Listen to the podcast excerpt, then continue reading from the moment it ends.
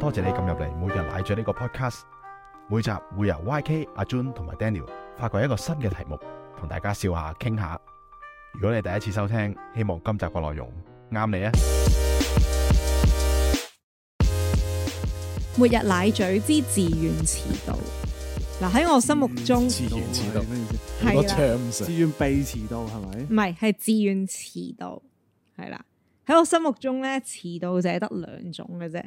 第一種咧係被逼遲到，即係你遇到不可抗力，所以你遲到。例如話你揸揸下車撞車嚇、你暈 lift 誒未瞓醒咧，算唔未算？瞓醒係不算啊，係你可以控制。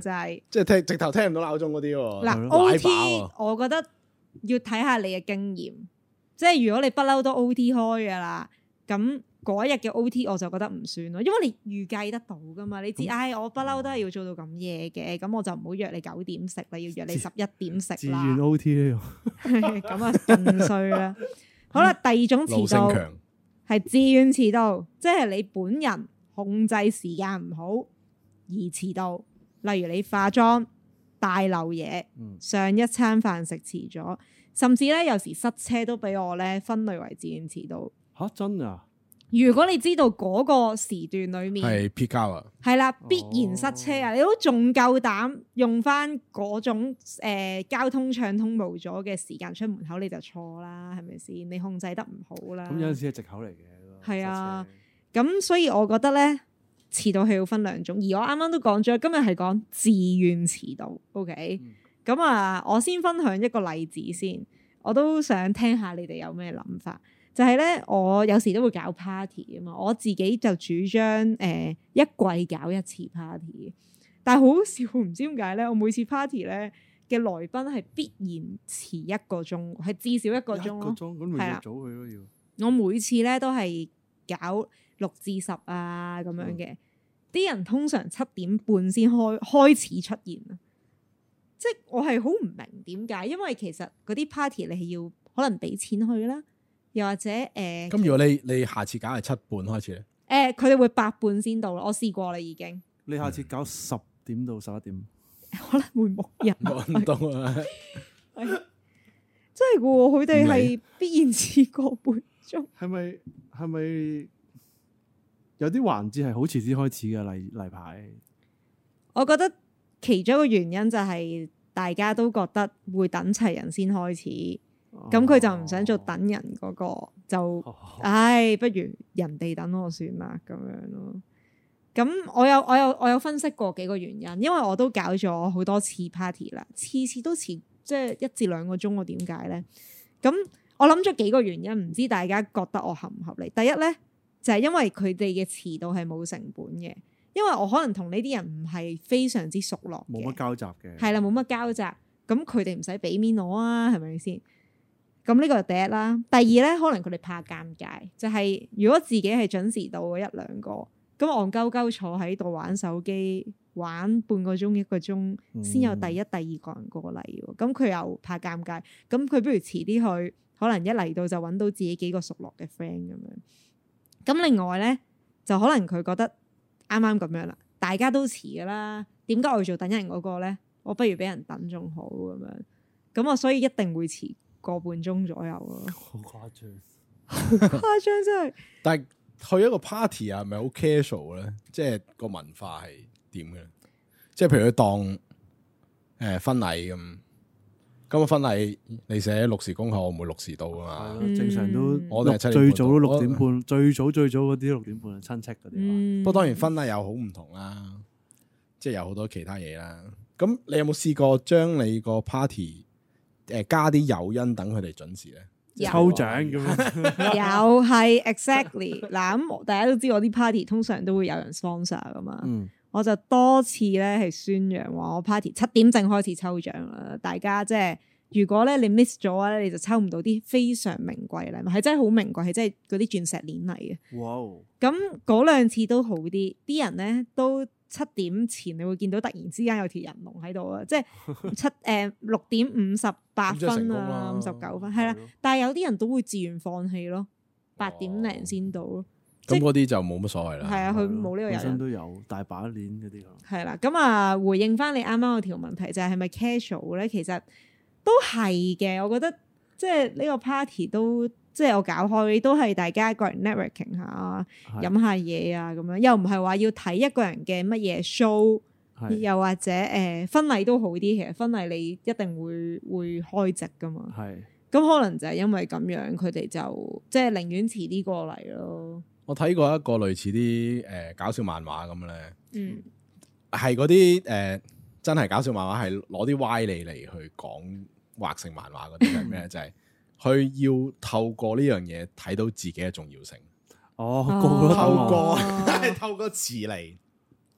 嚟展示自己嘅權力， 即係你幻想到最尾嗰幅就要畫到去 bling bling 咁咧。皇即係帝啊皇帝出大場。家望住佢眼光，哦，咁喂嚟到似喎呢哦，都係個大明星㗎係嘛啊，都有機。耍大牌嗰啲啊，耍大牌咯，係曾經我有個 party 咧，都係有個老細遲咗一個鐘嚟嘅。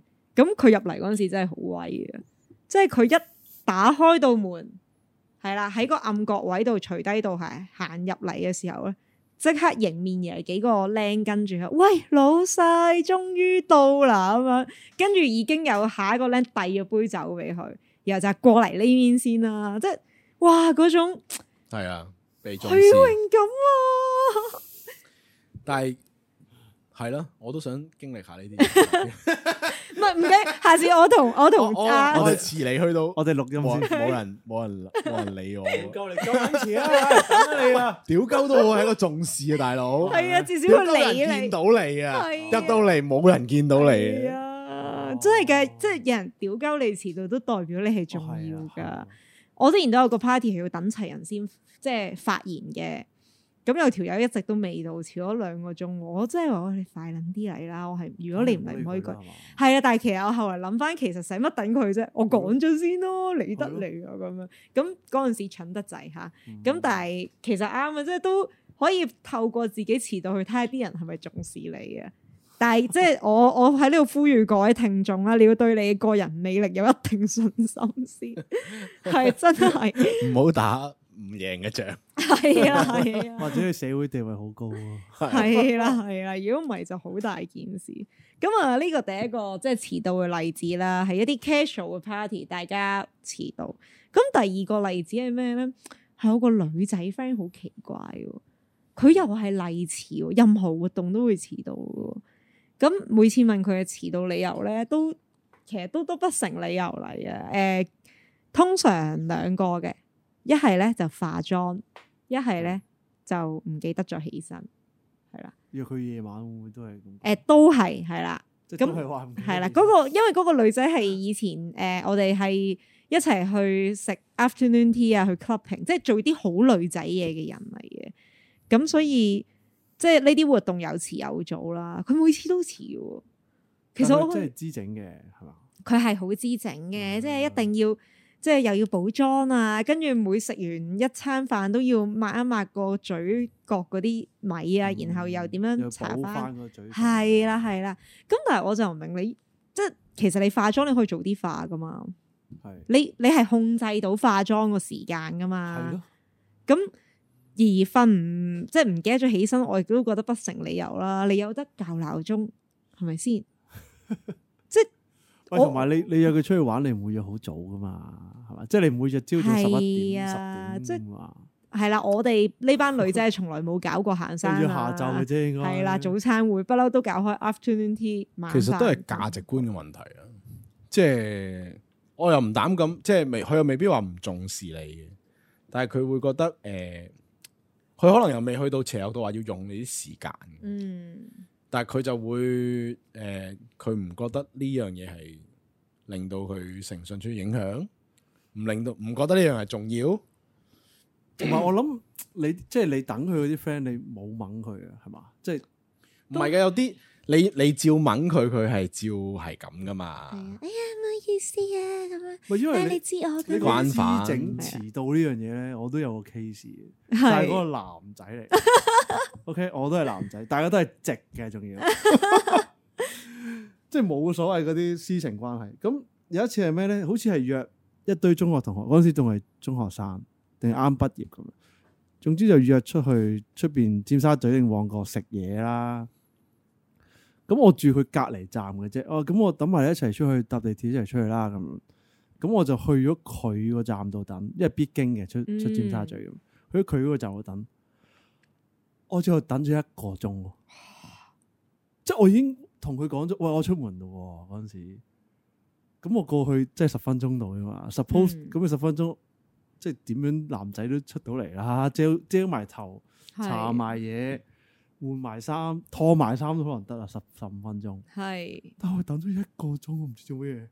但佢明知我已經出咗門口等佢，而出邊又亦都有人等緊我哋。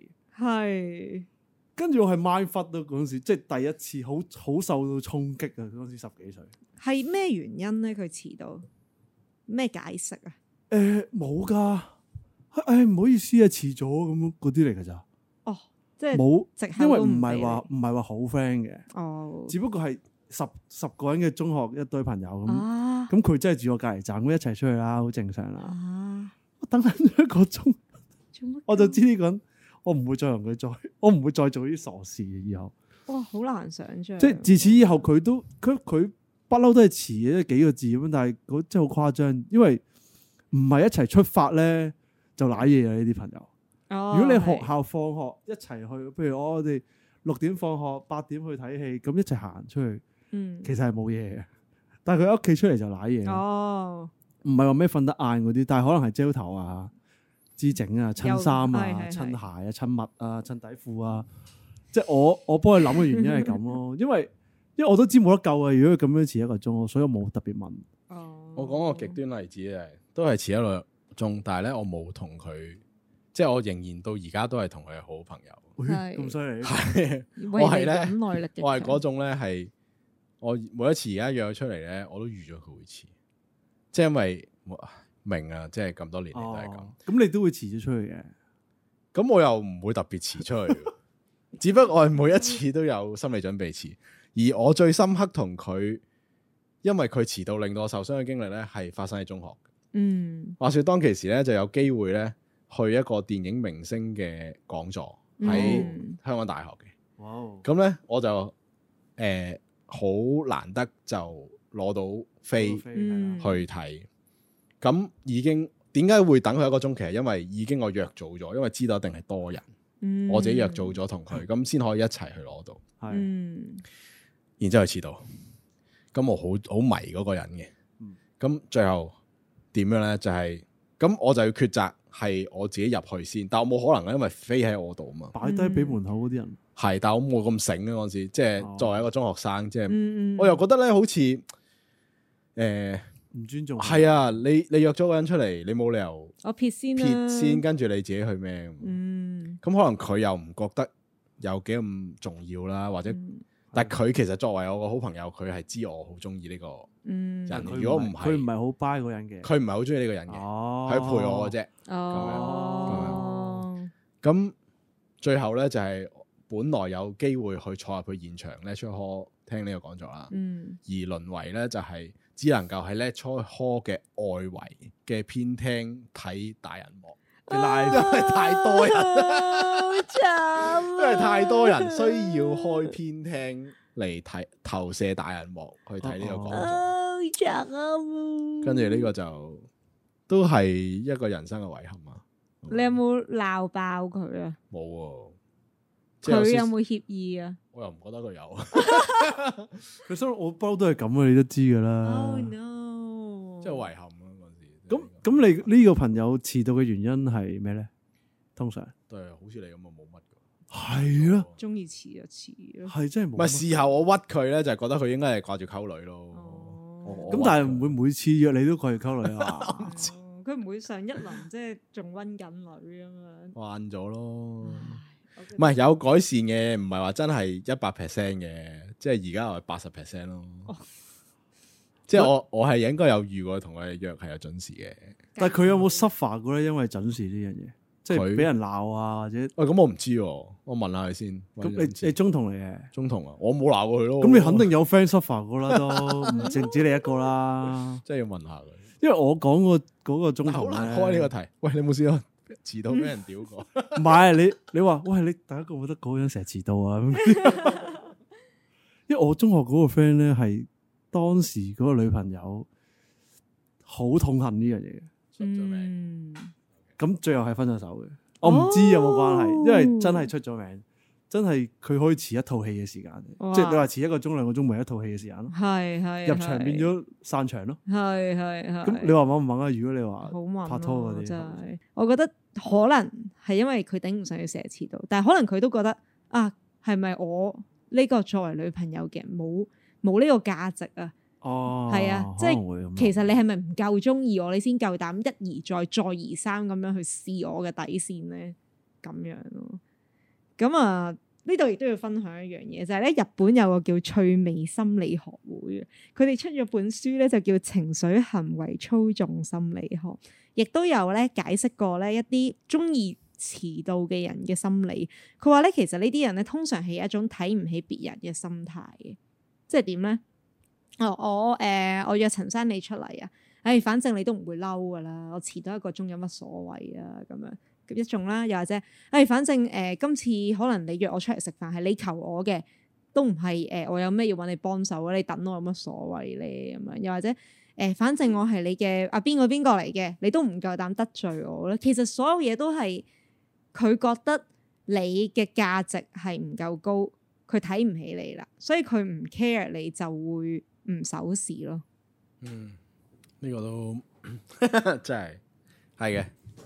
不得不承認呢樣嘢，嗰個人可能覺得你尊唔尊重啊，即係值唔值得受尊重啊唔重要咯覺得唔重要咯直，係啊但我覺得可以 test 幾好就係你可以 test 佢覺得邊樣嘢重要，係你睇下邊樣嘢首時，係咁你揾到個原因。哦，原來佢識守時嘅，啊係啊因為呢 樣呢個，即係譬如佢追 Mia 就就準時啦，咁樣係啦同，老公食飯咧就永遠遲到係，啦湊個仔咧又準時喎，可能，係啦，但係誒誒湊佢啊外母咧就唔準時啦，咁樣有機會咁樣，係啊，咁都幾大鑊㗎喎。其實佢哋要修補佢哋自己嘅關係，嗯都係噶。如我覺果咁樣得講即係好簡單，你同誒屋企人出去食飯，你可以遲一兩個鐘嘅。你話啊塞車啊啊誒條街好多人啊，今日落雨啊。其實你即係苦心自問，如果你今晚唔係一餐飯，你係去 interview 嘅，基本上你係會預期晒所有路上面會發生嘅事，做好準備，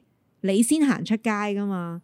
咁即係嗰啲所謂嘅理由已經係不成理由。佢就會好大辣辣咁同你講，就係話，哦，係喎，我係咁嘅，我係冇諗喎，咁樣係 啦，就可能會咁樣咯。即係我我仲記得咧，我曾經即係我唔係一個遲到嘅經歷，我反而調翻轉係守時嘅經歷啦。我翻個新工嘅前一個禮拜，我已經係教定嗰個生理時鐘係咪？ 唔止添啊！唔知我係喺嗰個翻工嘅時間咧，我試下搭一次車去嗰間公司 啊。哇，哇我睇下一哦樣，係啊，即係我實地考察係啊係啊，啲 Pre-trip 學啲老師教啲學生要 p t 係啊，尤其考 oral，係啦，我真係我特登睇下，唉、我屋企咁樣出門口，中間會唔會塞車咧？會唔會咧班車好多人咧？我哋好好喎。係啊，咁因為新工嚟啊嘛，第一印象緊要啊嘛，即係我守時嗰個位係去到咁樣，最後咧我 pre trip 完啦，我發現哦我係夠時間點點點嘅，然後我頭嗰一個禮拜翻工，我都係早半個鐘起身，哇！你好好嘅員工，唔係即證明你好重視你嘅工作同好係啦尊重你嘅公司。咁係啊，但係咧，我有啲人有機會係佢見完份工 就得咗啦，就算啦。咁我諗第一日都唔即係試用期內你都唔唔係啊但會係太差我都見啩即係我都見過好多人第一日翻工都遲到噶，唔嗯係講笑啊！即係唔關觀塘老母事，觀塘老母個個都日日都屌老母噶啦，觀塘。係即係觀塘塞車都唔係新聞啦，真點解你要遲先？group 都開埋，你住香港人冇理由唔知觀 塘遲 到。係哇，哦咁好離譜，係咁好多呢啲人噶。我我想講，我諗每一季我都有見，即係當年我公司係咁請人嘅時候，哦 Oh 每一季都見到呢啲人。即係始終就係冇咗嗰種，就係覺得遲到就係一種誒冇守契約嘅一個概念，係咯，即係誠信嘅一個概念，係，哦，今次連登嗰個 post 係講啊嗰個哦我知你講邊個， 大家都知。唉、我哋會將條 link 放翻喺樓下俾各位聽眾參考翻嘅。 好，咁啊，我覺得即係最緊要兩樣嘢啦，就係、第一唔好遲到，即係做翻個有美德嘅人，守時、守時、守時。第二咧就係、如果對方係一個經常遲到嘅人咧，其實即係你都要反思下，佢有冇重視過呢一段關係咧？我諗要俾一俾一次遲到好金誒好嚴重嘅 case 嗰啲人先會知咩事，要即食係即係譬如你話誒、去英國嗰轉機票遲咗冇得搭啦， 即係講緊你要買張機票即場可能要三萬蚊嘅，係即係佢咪先先知道緊要咯，係有機會另外仲有一種，我覺得如果開心建成同佢講完之後，佢係有改善嘅，我覺得都唔需要判嗰人死刑住。哇！我哋阿何生係一試下同你個嗰個 friend 試下係咁啊善講，心人士。有有聯絡嘅而家都 keep 住。咩都佢熟仲嘅係熟 friend 嘅嚟啊嘛，話一個一百 percent。唔係，但係其實我冇。講咧，我係判咗死刑嘅，可以講。哦我已經判咗佢死哦啊，因為可以識講係，因為識得太耐啦，我都冇所。謂啦， OK 我已經冇所謂啦，都係係咪？我已經有心理準備。佢佢做咩工作㗎？介唔介意講？冇啦，冇法，得啦，明㗎啦。係 啲 OK，高 OK 上上上流階層，高尚工作，唉。好，就係咁。拜拜拜。好，嚟到一杯酒、一杯啡、一本讀物。今日咧介紹嘅係一個啤酒，咦係阿 Jun 嘅推介嚟喎。呢個咧係嗰個牌子咧叫 Wolfus Angelman，係一種一隻誒立陶宛考納斯嘅酒精飲料廠商嘅啤酒嚟嘅。咁咧就佢成立嘅日子咧係一八五三年，咁啊即係十九世紀啦。咁啊佢主打生產啤酒啦、蘋果酒啦，同埋一啲混合嘅嘅我諗 cocktail 嘅東西啦。哇！Jun 你實測之後你覺得點啊？好特別，因為咧誒、呃我見佢買嗰陣時寫住黑啤嘅，咁個樽都係即係 dark 啲嘅 style 啦，但係飲落咧係甜嘅咯，即係同埋係都有啲香嘅味道，唔係淨係得苦味。係啊，我都覺得好衝擊啊！佢係打開咗我對黑啤嘅想像，因為我未試過飲一隻咁咁 nice 嘅黑啤，好咁易入舒服嘅黑啤。最易入口嘅黑啤。係啊，即係我黑對黑啤都係停留喺呢個 Guinness 嘅嘅嘅印象裏邊。我突然間飲一飲呢個真係豁然開朗，真係會中意咗。同埋好有誒、呃我覺得啱夏天飲啊，係啊好啱夏天飲，係嗯啊，有少少酸，好舒服啊酸酸甜甜咁樣味道，係咯，好似果酒咁啊，真係不得了。我覺得啱女仔飲，啱女仔飲。係係啊啊，啱女仔因為我自己飲落我都覺得係幾舒服嘅，即係我係一個唔中意啤酒嘅人，我都覺得啊飲落去都冇一種好抗拒嘅感覺嘅。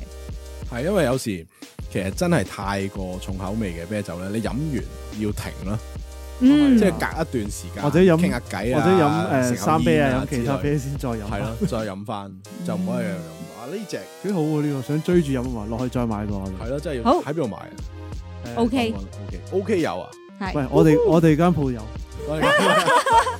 唉哇條 link 我哎哋放望咗住喺下面啊啦，網店網以店下網址係啦，網店，誒有冇諗啊？有，我唔係真係幾好飲喎。即係我哋不過我搞網店好好多嘢搞，唔係不過即係真心推介，我哋好似咁多集以嚟，大家都推介嘅一隻啤酒係得呢隻啫，係都唔係嘅，三個人都話好飲，係咪？啊？兩個人好飲，我記得有嘅。嗯最初嘅印度嗰只係我同你啊有都話好啲飲有啲係有啲驚喜，係啊，但係 YK 就冇乜感覺嘅。係啊，但係呢個係三個都有感覺，證明係老少咸宜嚇。啊耶，好好拜，thank you。係。